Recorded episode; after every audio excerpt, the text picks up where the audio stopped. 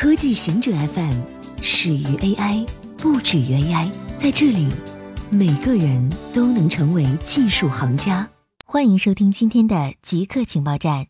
研究人员发现破窗效应缺乏证据。三十五年前，研究人员提出一个理论，认为一个街区出现涂鸦、废弃的建筑物、乞讨以及其他失序的信号，会导致人们犯下更多的罪行。这个理论被称为破窗效应。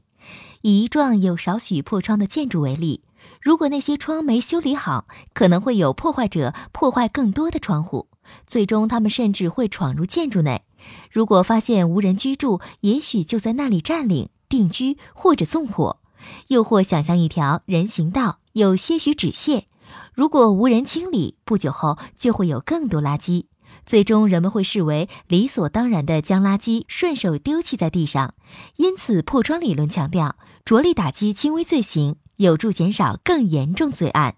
应该以零容忍的态度面对罪案。然而，最新研究显示，街区的失序不会导致人们违反法律，犯下更多罪行，参与危险或不健康行为。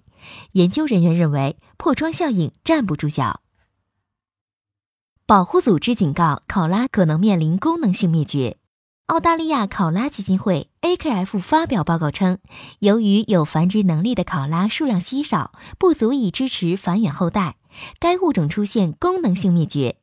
考拉命运将和绝种的渡渡鸟一样。据报道，野生考拉目前数量已降至只有八万只。据悉，近年来受到气温上升及热浪袭击，大量森林减少，考拉的生存环境受到破坏。目前，一百二十八个已知的联邦考拉生态环境中，只有四十一个仍有考拉生存。如果一旦出现新的疾病或遗传上病毒，目前生存的考拉将会大量死亡。东北大学要求 CS 专业学生参加表演课程。美国东北大学要求所有 CS 专业学生参加即兴表演课程，以迫使学生走出舒服区，练习创造性游戏。对此做法，有人支持，有人不以为然。即兴表演课程需要学生公开演讲，演讲主题通常是非技术性的，比如食谱。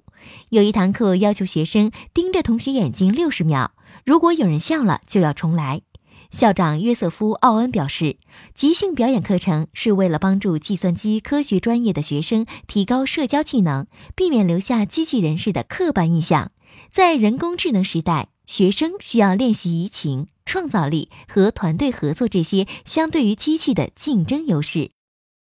以上就是今天所有的情报内容。本期节目就到这里，固定时间、固定地点，小顾和您下期见。